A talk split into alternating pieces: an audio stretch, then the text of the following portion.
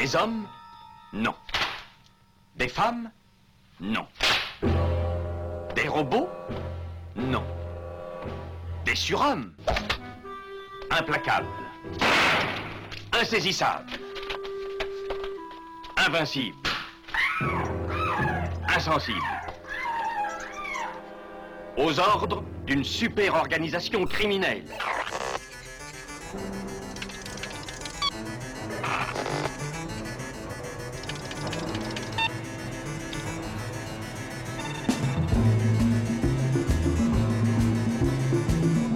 Rien n'est impossible pour... Culture prohibée. Bienvenue pour ce nouvel épisode de Culture Prohibée. Culture Prohibée, c'est l'émission hebdomadaire de la culture planète du Ciboulot, animée par l'équipe des films de la Gorgone. Pour en savoir plus, rendez-vous sur le site www.lesfilmsdelagorgone.fr.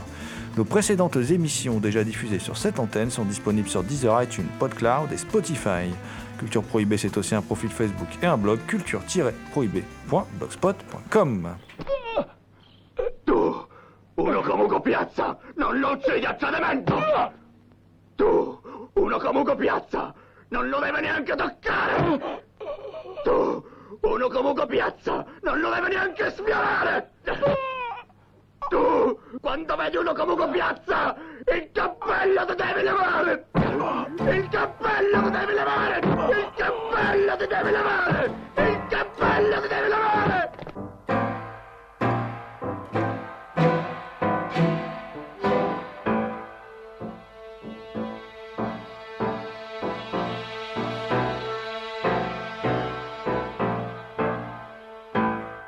Sommaire aujourd'hui, une émission consacrée à la trilogie du milieu de Fernando Di Leo, récemment éditée dans un superbe coffret chez Elephant Film, trilogie composée de Milan Calibre 9, Milano Calibro 9, euh, sorti en février 1972, L'Empire du Crime, La Mala Ordina, sorti en septembre 72, et Le Boss, Il Boss, sorti en février 73. En gros, euh, trois films sur un an, quoi. Ça en dit long sur le, le rythme infernal euh, de travail des Italiens à l'époque. Si on a un peu de temps, je vous, causerai aussi de Avere 20 et Annie Avoir 20 ans de Fernando Di, Leo, euh, qui fait une sorte de complément à cette trilogie du bien que ce soit pas du tout un polar. C'est un drôle de film que nos amis euh, d'Artus Film, euh, sortent également dans une superbe édition. Pour causer mafieux transalpin, je suis aujourd'hui accompagné de mes chroniqueurs les mieux armés. À savoir Damien Demey dit la bête noire de Compiègne, un archéologue animal en quête de culture souterraine et oubliée. Bonjour Damien. Salutations à toutes les entités qui nous écoutent. Également présent dans ce studio, Thomas Roland dit le loup-garou Picard qui chaque nuit de pleine lune enregistre à l'écoute du cinéma diffusé sur RCA. Salut Thomas. Salut GG, salut Damien, et comme dirait Mario Adolphe dans l'Empire du Crime, salut à toutes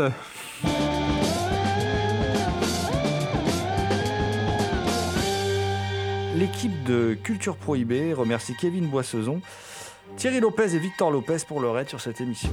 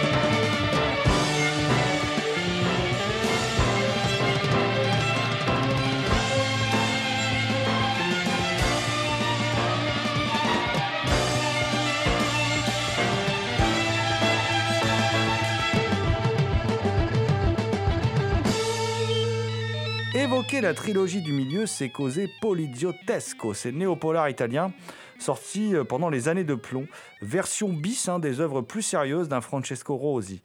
Trépidants pour certains, politiquement passionnants, ces films sont de la véritable dynamite. Bien que la majorité de ces films soient pompés sur Dirty hein, le, témoin à battre de Castellari sort en 73, deux ans après le, film de Don Siegel, et sont aussi pompés sur Death Wish, hein, un citoyen se rebelle, toujours de Castellari, sort dans la foulée du Winner en, en 74.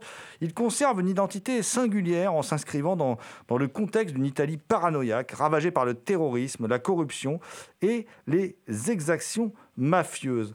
En résulte des films particulièrement réussis, des modèles de série B dynamiques, violents et souvent politiquement incorrects. Si beaucoup de ces films sont idéologiquement tendancieux, à l'image des polars d'Umberto Lenzi dont le démentiel est nihiliste, la rançon de la peur en 74 avec un Thomas Millian tétanisant, certains sont plus subtils, telle la poursuite implacable du génial Sergio Solima en 73 et cette fameuse trilogie du milieu, hein, euh, euh, signée d'un compagnon de route du Parti communiste italien. Enfin, on ne sait pas trop s'il était au PC, s'il était proche, s'il était. Enfin, bref. En tout cas, il, se revendique euh, plutôt de ce bord-là. Je veux bien sûr parler de Fernando euh, Di Leo. la trilogie du milieu, c'est un nom qui est donné postérieurement euh, à un triptyque. Hein, tourné pour quelques lire par Fernando Di Leo entre 72 et 73 et portant sur le milieu de l'Italie du Nord. Alors, directement inspiré des, films de Jean-Pierre Melville, cette série propose dans ses deux premiers opus un regard sur Milan, proche de celui euh, du pape du néo-noir italien, Giorgio Serbanenko. Euh, d'ailleurs, les deux premiers films sont euh, un peu des réécritures de nouvelles en fait de, Giorgio Serbanenko. Par exemple, toute l'intro de Milan Calibre 9 qui est assez prodigieuse avec euh, des gens qui se passent une somme d'argent et qui se termine, enfin qui se passe, on ne sait pas ce qui se passe en fait, il se passe euh, un petit paquet là, et ça se termine par euh, un apocalypse de, violence. Ça, c'est carrément une nouvelle complète en fait de, de qu'on peut lire. un Tcherbanenko qui a été retraduit et qui est publié aujourd'hui chez, chez, chez Rivage Noir. Alors, Tcherbanenko, il est mort à 58 ans en 69, donc il n'a pas vu grand-chose euh, voilà, de, ce qui a été adapté, de, la trace qu'il a laissée. Euh, c'est l'auteur majeur du polar italien euh, qui, a décrit avec un immense talent l'Italie des laissés pour compte du boom économique, en particulier via sa série des, des Duca Lamberti, dont Les Enfants du Massacre, adapté en 69 d'ailleurs par Dileo sous le titre La jeunesse du massacre en France. D'ailleurs, c'est là que Dileo dit qu'ils sont devenus amis, parce qu'il il était passionné par Serbanenko, et c'est là qu'il s'est inspiré de son univers pour euh, cette trilogie du milieu, enfin tout du moins les deux premiers opus de, de, la trilogie euh, du milieu. Alors, à noter que Lamberti, euh, Duca Lamberti fut interprété par Bruno Kremer dans, dans Cran d'arrêt d'Yves Boisset en 1970, inspiré de Vénus privée et que la, la, trilogie, elle comporte en fait trois films, mais qui n'ont pas forcément été faits pour être reliés en trilogie. Ça s'est arrivé après. C'est a posteriori qu'on a décidé que c'était une trilogie. il y, a, il y a Milan Calibre 9, donc, qui sort en février 72, avec Gastone Moschine, Mario Adorf, Barbara Boucher. Euh, il y a l'Empire du crime, la Mala Ordina, qui sort en septembre 72. On retrouve encore Mario Adorf, et ce coup-ci, on fait venir euh, Henri Silva et Woody Strode en, en, tueurs américains.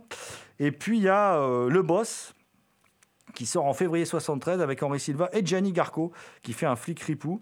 Et trois films, les trois films sont vraiment très brutaux, très, très, très, sanglants. Euh, et, la, la, ville de Milan est présentée d'une certaine manière comme on l'a jamais vu au, cinéma. Là, je parle vraiment des, deux premiers opus. Et euh, c'est des films qui vont avoir certains soucis avec la censure, puisque par exemple dans Le Boss, il y a un ministre qui va se reconnaître, donc il va porter plainte contre le film. Il y a, du coup, ils vont trouver un arrangement. Il y a une scène avec un dépôt de vin qui va disparaître du montage. Euh, donc, euh, comme quoi, c'était pas très éloigné de la réalité ce qui se passe dans Le Boss. Et bah, on, va, on va reprendre les, films dans l'ordre pour, pour en parler, peut-être raconter un peu l'histoire. Milan Canibre 9, c'est une sorte de version italienne du deuxième souffle de Melville avec euh, Gastone Moschine, acteur plutôt connu pour des rôles débonnaires, sympathiques, qui là campe un, euh, reprend un peu le rôle de, Lino Ventura dans, le deuxième souffle. C'est un, c'est un truand qui est soupçonné un peu d'avoir arnaqué la pègre et d'avoir fait disparaître un paquet de pognon. Euh, mais il a donné personne, il est allé en toile, il purge sa peine, il sort et il retrouve son ancien patron, son ancien boss. Il dit qu'il est innocent, la police n'y croit pas, son ancien boss n'y croit pas non plus. Euh, et euh, Bon, il va devoir se rapprocher d'un vieil ami campé par, euh, Philippe Leroy, acteur très efficace, qu'on avait vu dans Le Trou, d'ailleurs, de, Jacques Becker, qui était son premier rôle au cinéma. Euh, et euh, ensemble, eh ben, ils, vont essayer de, redorer le blason de ce héros. Enfin, redorer le blason, ça, ça, on verra. et ça donne... Bah, ça, ça, donne un film un peu particulier parce que avec une tonalité un peu morose, un peu triste comme ça, euh, très étrange, avec un retournement de situation quand même final assez très, surprenant, hein, euh, voilà, et euh, qui est un film avec aussi Barbara Boucher, inoubliable, hein, voilà, qui, d'ailleurs trouve là un de ses meilleurs rôles parce que c'est, alors bien sûr sa plastique est largement exploitée vu qu'elle était sublimement belle, mais lors du final, je trouve il y a une scène, je la trouve très bonne dans la scène, je la trouve vraiment excellente. Elle se sert de son visage. Enfin, il y a un moment, je ne peux pas raconter parce qu'on ne va pas dévoiler la fin du film pour ceux qui ne l'ont pas vu.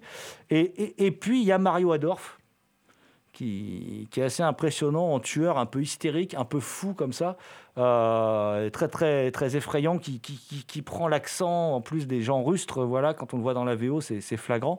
Euh, et ça, donne un polar. Euh, qui a un côté presque lugubre, triste, où il n'y a pas tant d'action que ça en fin de compte, et qui est, un polar qui, va crescendo comme ça dans l'action, la violence, la noirceur. On est plus proche en fait du film noir que du polidiotesco, euh, d'ailleurs c'est un film hommage au film noir, que du polidiotesco tel qu'on l'entend, c'est-à-dire des films bourrés d'action, trépidants et tout ça. Là on est plus dans un film, euh, euh, j'ai envie de dire, presque plus introspectif, même si on retrouve déjà dans Milan Calibre 9 ce qui fera le sel des prochains d'Iléo, c'est-à-dire une grande faculté à mettre en scène la violence, un grand sens du rythme. Quand ça s'emballe, ça s'emballe sévère. L'introduction du film, elle est quand même assez saisissante, les premières minutes du film. Et puis, euh, une direction d'acteur quand même euh, au-dessus au du lot. Et, euh, et un traitement des personnages féminins un peu étrange. Voilà. Mais ça, on y reviendra, je pense, dans, dans, nos débats, euh, où par moments, ces personnages féminins sont quand même plus des faire-valoir. C'est quand même aussi un homme de son époque. Hein, euh, ils sont surtout là pour être sexy, quoi, par moments. Euh, même si on verra dans le boss que c'est plus compliqué que ça.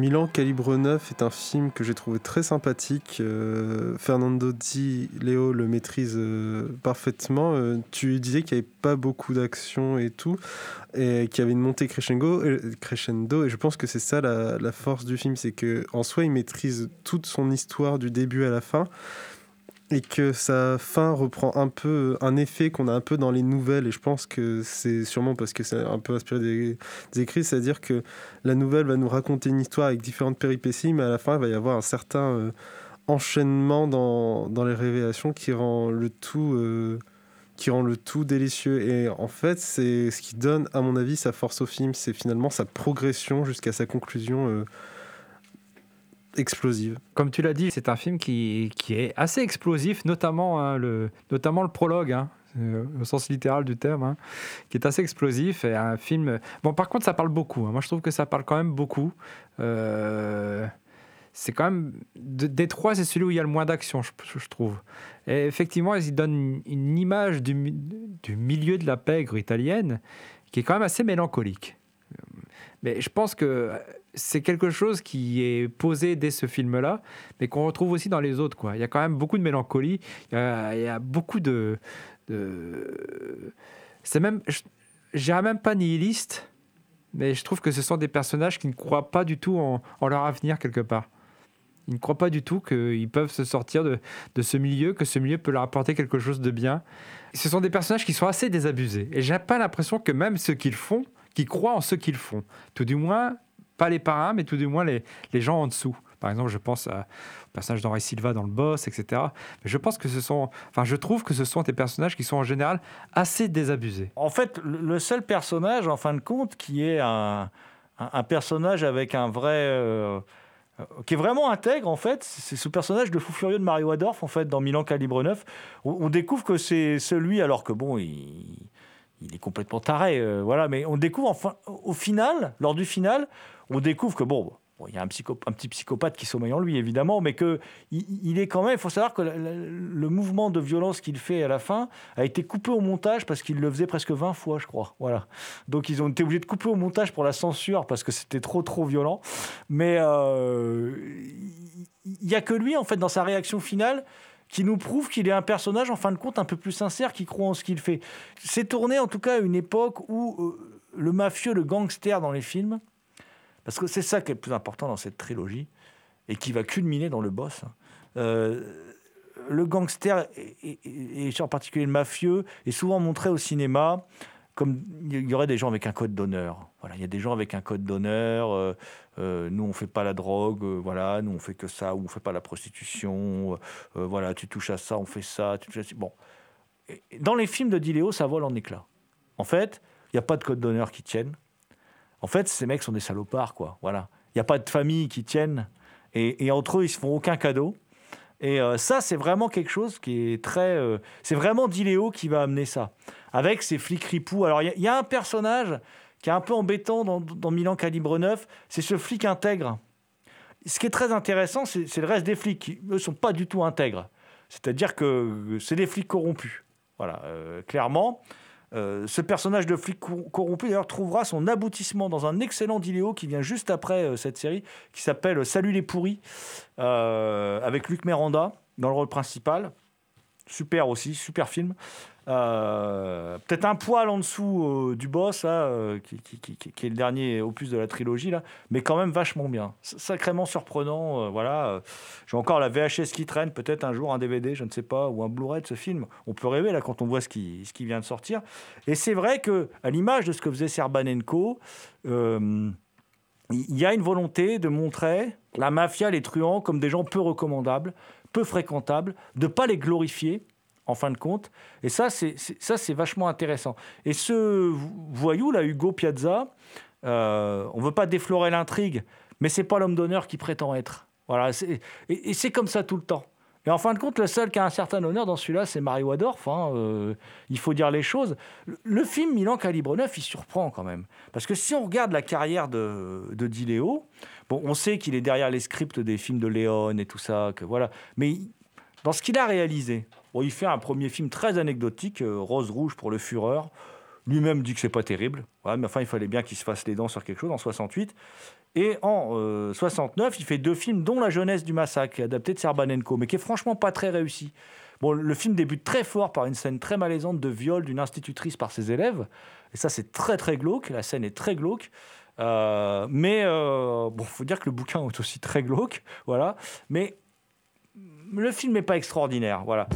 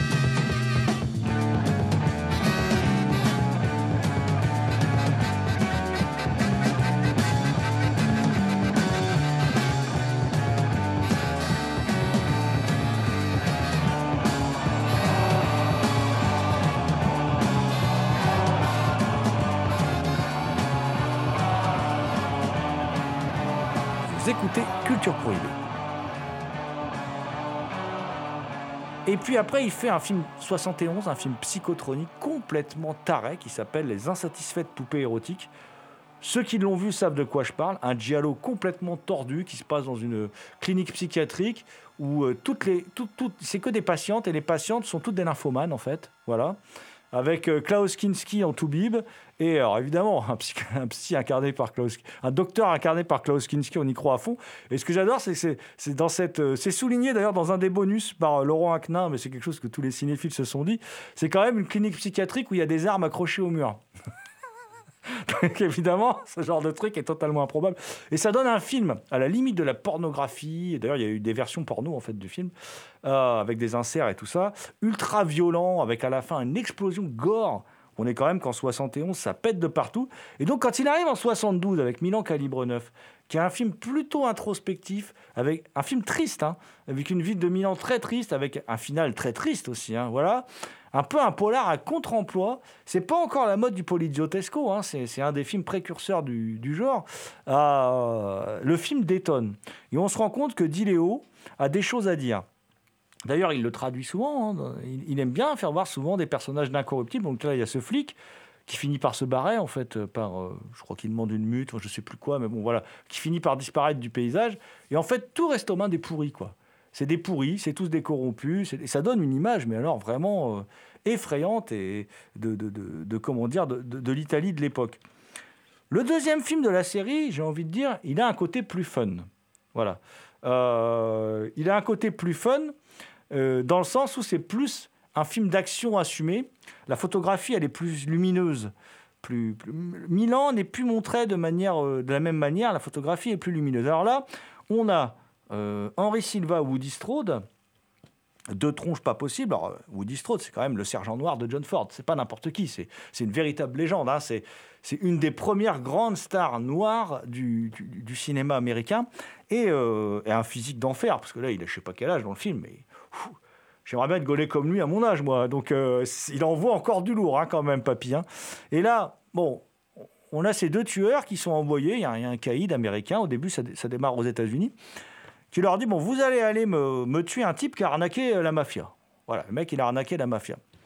Sauf qu'en fait, ils choisissent un bouc émissaire parce qu'en fait, c'est un, pro- c'est un mafieux qui a arnaqué la mafia. Sauf que lui, comme c'est un salopard, il dit non, non, c'est pas moi, c'est un petit Mac. un petit Mac dont tout le monde se fout, qui est interprété par Mario Adorf, d'ailleurs, qu'on retrouve dans ce, dans ce film-là, qui est un petit Mac un peu fantasque.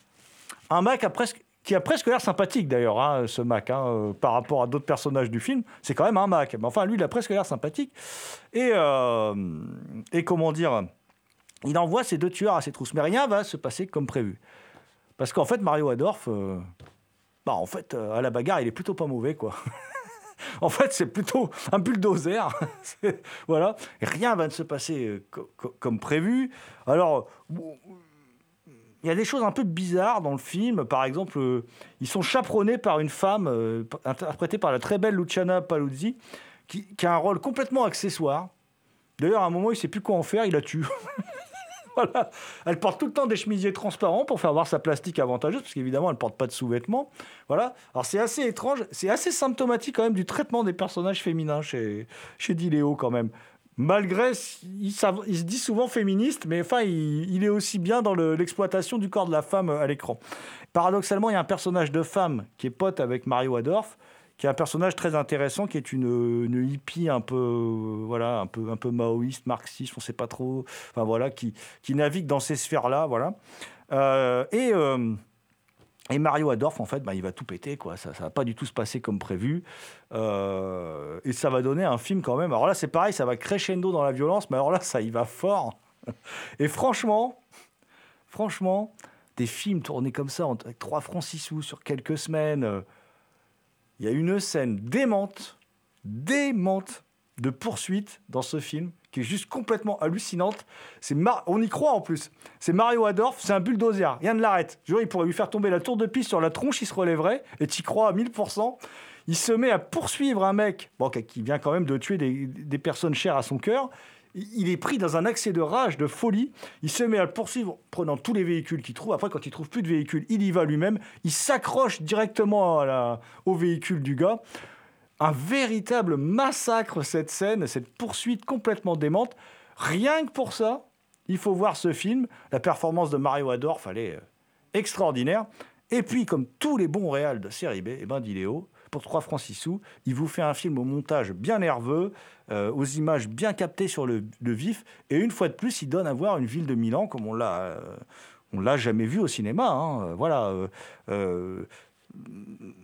moi, je trouve que c'est un, un très bon, euh, un, un très bon film. Quoi. Moi, c'est celui que je préfère des trois. hein. C'est celui que je préfère.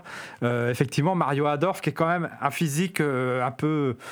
euh, Il a un peu un physique de brut, hein, c'est pas vraiment. euh, mais qui là joue un Mac très maniéré, très, qui fait très attention à sa personne, à la façon dont il est habillé, euh, à la façon dont il est coiffé, les gominés, etc. etc. C'est c'est très surprenant.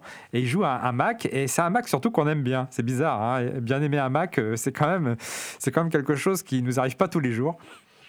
Et ce pauvre, ce pauvre homme qui a, qui a quand même une vie de famille, hein, il a une femme, il a une fille, euh, etc. euh, et euh, il a une vie de famille, mais il va se retrouver la cible, donc, euh, comme l'a dit GG, euh, des deux mafieux, et notamment ces deux tueurs la mine patibulaire, la voire même monolithique, surtout monolithique. Hein, Woody Strode, euh, je veux dire, euh, il joue pas beaucoup dans le film, hein, euh, il est là, et puis bah, il fait rien, voilà. Enfin bref, tout ça pour dire que Mais il le fait bien. Ouais, il fait rien, il le fait bien. Tout ça pour dire que Mario Adorf est donc pendant une heure et demie, voire une heure cinquante, il est poursuivi par de nombreux tueurs. Et, et oui, et comme tu l'as dit, il leur fait la, il fait la nique à tous, hein, parce que finalement, il se rebiffe. Et euh, moi, ce que c'est ce que j'aime dans ce film, c'est ce personnage qui se retrouve seul contre tous, marginalisé, et qui essaye de survivre tant bien que mal, d'essayer de comprendre ce qui lui arrive. Pourquoi on lui en veut tant que ça? Qu'est-ce qu'il a fait pour, qu'on lui en veuille tant que ça? Alors que c'est, après tout, c'est un Mac sympa.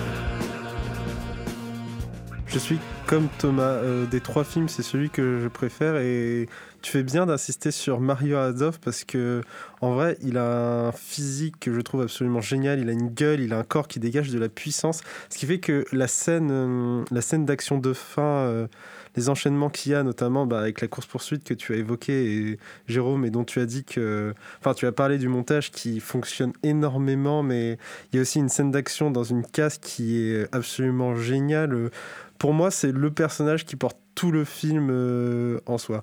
Point de vue un peu moins euh, positif, enfin ça dépend, c'est un film que je trouve aussi extrêmement euh, violent. Par exemple, on a la mort d'un enfant, on a parlé de la mort d'un chat, mais il y a également un rapport aux femmes qui est extrêmement régressif sur elle. Et en fait, c'est vraiment pour moi Mario Adolf qui fait tout le film c'est sûr que c'est un film qui rigole pas. Hein. Tout le monde y passe. Hein. Les femmes, les enfants, les hommes, les chats. Euh, ah, ça rigole pas du tout. Hein.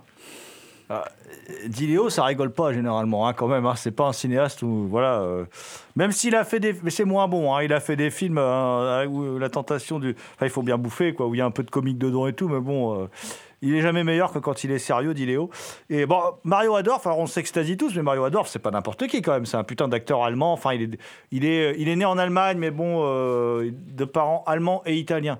Mais voilà, c'est un acteur qui a une carrière extraordinaire. C'est un des rares acteurs d'ailleurs qui a euh, c'est rigolo, qui a fait de la série B, de la série A, euh, comme ça, on discontinue tout le long de sa carrière. Euh, je crois qu'on le voit dans Major Dundee de Peckinpah, il me semble. Il a un petit rôle assez, intéressant. Je veux pas dire de bêtises, mais il me semble bien qu'on le voit dans Major Dundee. Voilà. On le voit chez Volker Schlondorf, chez Dino Rizzi, on le voit chez Chabrol, on le voit. Il est révélé dans le film, il fait un tueur. dingue dans les SS frappe la nuit de Max, c'est lui le tueur. Donc il fait un tueur en série.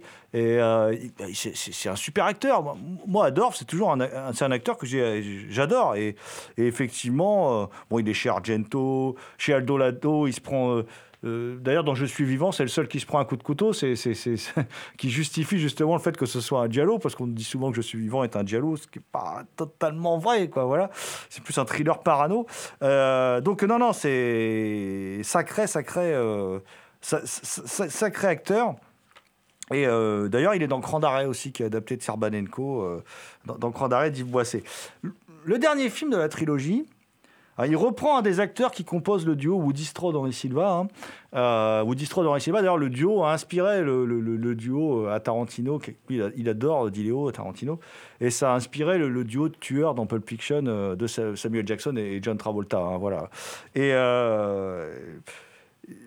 on retrouve Henri Silva. Alors il est différent dans, le boss, hein, qui est pour moi. Euh, je suis content d'avoir vu le boss dans sa version intégrale, parce que moi j'avais vu une version, j'avais une VHS, une version nettement plus courte, et je comprenais pas vraiment tous les enjeux du film. Bon, c'est pas un film ultra complexe, mais je comprenais pas tout quand même. Là, je suis content d'avoir vu cette version, parce que ce qu'on dit pas, c'est qu'en VO, il y a les versions longues de ces films qui fatalement faisaient tous une heure et demie sur nos vidéocassettes. Là, il ils sont tous plus près de deux heures que d'une heure et demie quand même. Donc, euh, à part Milan Calibre 9 qui n'avait pas grand chose de coupé, c'est quand même vachement bien d'avoir des, versions avec tout quoi dedans quoi. Bon, c'est sûr, c'est sûr, il y a plus de dialogue et tout, et, on comprend un peu mieux le, ce qui se passe dans le film. Alors qu'est-ce que ça raconte le boss? Alors le boss, c'est simple. Alors le boss déjà, ça débute par une scène d'anthologie aussi. une scène complètement hallucinante avec euh, Henri Silva qui débarque euh, alors c'est pareil, c'est quasi muet. Hein. Il aime bien, euh, dit Léo, démarrer ses films par 5-10 euh, minutes de scène sans dialogue quasiment. qui débarque comme ça en loose day dans une salle, dans une salle de cinéma privée où bah, on devine un peu que ce sont des, types peu recommandables comme ça, qui se projettent des films porno au titre de, de projection privée comme ça. Et lui, il débarque de la cabine du projectionniste et il est flingue. Mais il les flingue pas il les flingue pas avec un petit flingue, non? Il les flingue au lance-roquettes. Les mecs explosent de partout, il y en a partout. C'est complètement apocalyptique. Putain, tu vois ça? Mais tu te dis, mais qu'est-ce que c'est que ce film de dingue? Qu'est-ce que c'est que ça? Mais ça démarre très fort. Et en fait, euh, qui c'est le personnage d'Henri Silva? Ben, Le personnage d'Henri Silva, c'est un homme de main c'est un homme de main fidèle d'un ponte de la mafia qui l'a élevé, parce que c'est un, un orphelin, tout ça, qui l'a élevé, et qui l'a aidé à, voilà, à, l'amener euh, là où il est. Et donc, cet homme de main voue une admiration sans borne à son, à son mentor. Et euh, bah, en fait, pas tant que ça. Et on découvre, parce que je pense que ça, c'est le film le plus nihiliste, en fait, de la, de la série. On découvre que là, c'est tous pourris. Même le flic, hein, campé par Jenny Garco, est une pourriture. Tout le monde est pourri. Euh, le Vatican, euh, les flics, euh, la justice, la corruption à tous les étages.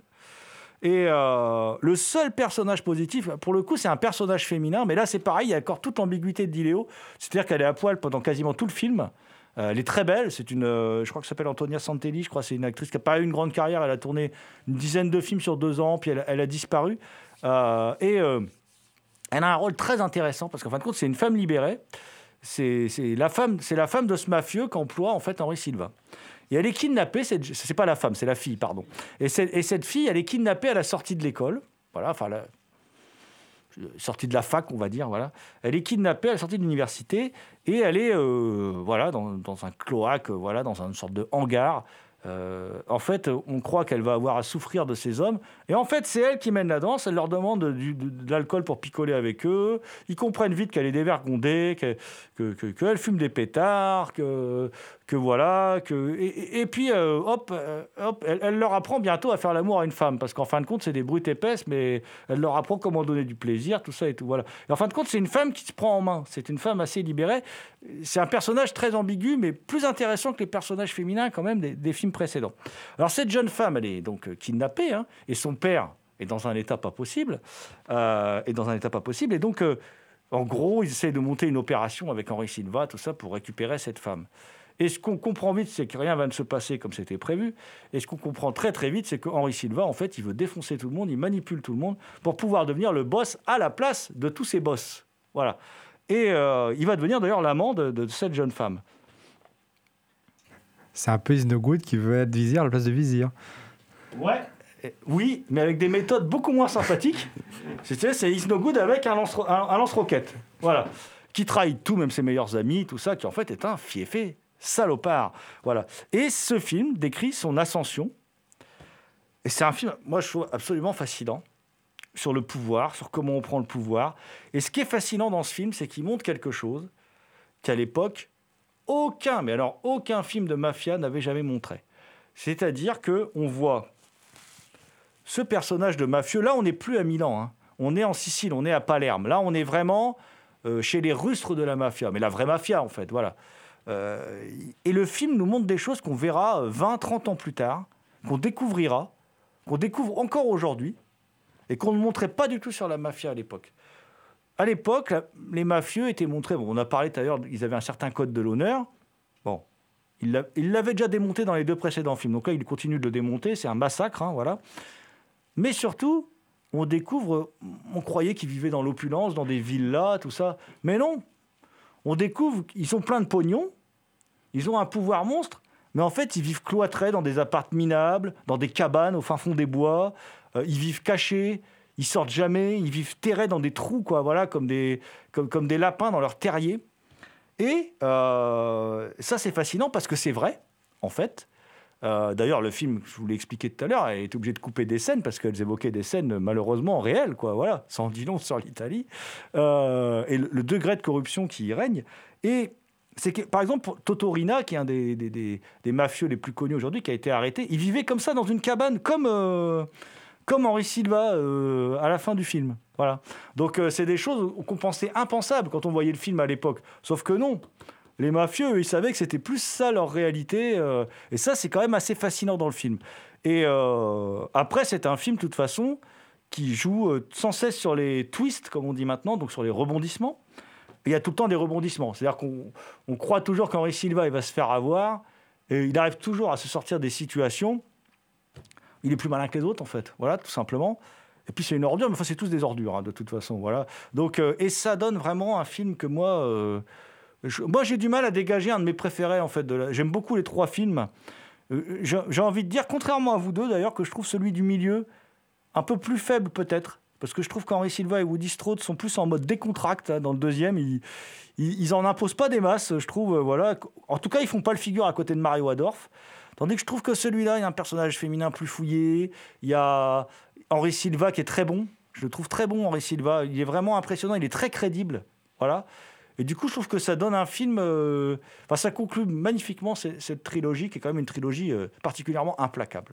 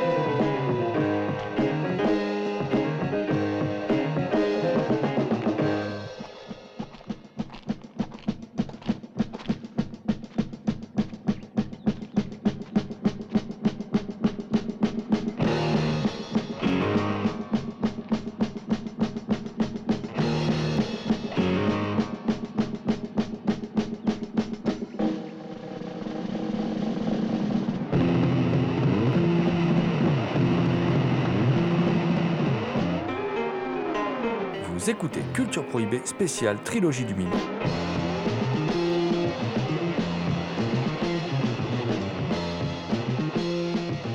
Conclusion de la trilogie qui met, euh, comme euh, l'a dit au début Thomas, en, avant euh, beaucoup de, mélancolie dans, celui-là. Henri Sauvage joue un personnage qu'on pense du coup au début très loyal et qui a un regard assez froid et qui est un personnage extrêmement inquiétant mais dont la valeur est en fait prouvée au début pour finalement être euh, retournée. Et c'est vraiment une présence euh, magnétique et sombre euh, qu'il a. Et au final, tous les personnages se rejoignent par la même chose, qui est qu'ils se retrouvent dans des problèmes dans lesquels ils veulent se débarrasser, qu'ils soient mis volontairement ou non. Et ils cherchent un certain statut pour être tranquille, mais au final, on se retrouve avec cette idée que la tranquillité euh, n'est jamais acquise dans ces milieux. C'est sûr que cet opus, il rigole pas beaucoup. hein. Il rigole encore moins que le deuxième. hein. Pourtant, dans le deuxième, il tue un chaton. hein. Attention. Mais euh, ce qui me faisait dire que c'était mélancolique, c'était c'est justement ces personnages de femmes. Euh, le personnage de femme du, troisième opus, là, du troisième film, qui apporte quelque chose d'autre et qui donne encore une autre dimension au personnage d'Henri Silva. Parce que quelque part, il est touché par cette femme, finalement. Et euh, vers la fin, on voit que ce qui lui arrive n'est pas, c'est pas indifférent, quoi. Et c'est ce qui me fait dire que finalement, ces personnages-là, aucun d'eux ne croit ce qu'ils font. Finalement, euh, ne croit à- à- au fait que, que la pègre, ça va les mener quelque part, quoi. Parce que, enfin, si, ça va les mener quelque part, ça va les mener au fond du trou, surtout. Vu que c'est un peu, c'est un peu là où se retrouve la, majeure partie du casting du film, d'ailleurs. hein. Et c'est ce qui me fait dire ça, en fait. C'est ce qui me fait dire qu'il y a une vraie mélancolie dans, ces films par rapport au fait que bah, ce sont des personnages qui, au-delà d'être nihilistes, ne croient pas vraiment à ce qu'ils font. Quoi. Et ce personnage d'Henri Silva, en fait, je pense qu'il fait ça aussi parce qu'il sait que s'il ne le fait pas, il sera flingué lui-même. Il sera trahi par les autres. En tout cas, c'est un film, bah, comme les deux autres, qui a la particularité d'avoir un, final euh, particulièrement euh, voilà, euh, puissant.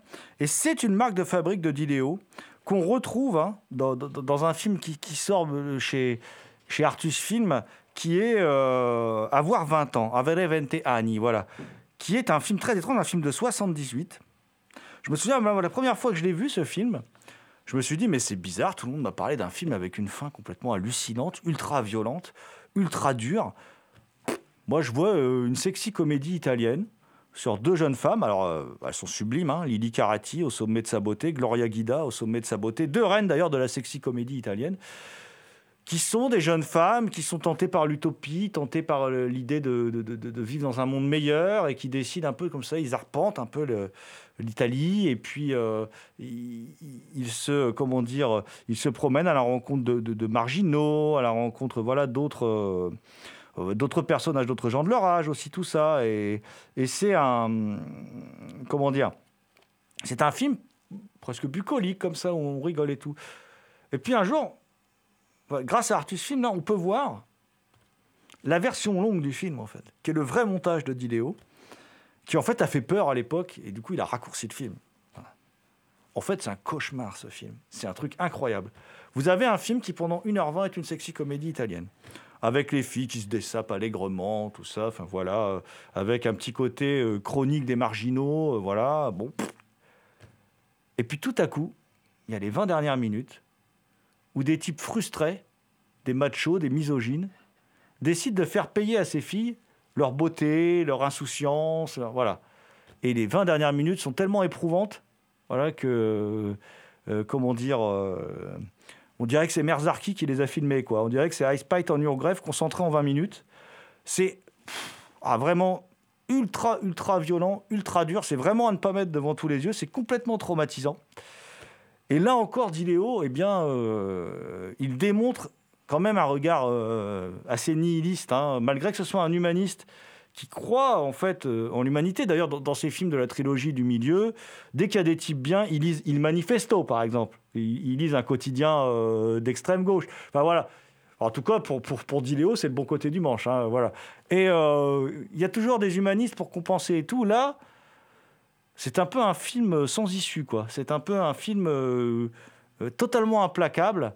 Et euh, toute la gaieté, toute la fraîcheur qu'on a, que l'on a euh, vécue pendant une heure, euh, une heure et quart de film est complètement ravagée par un final horrible, totalement horrible, que je ne vais pas vous dévoiler puisque c'est ça qui fait le, le sel du film.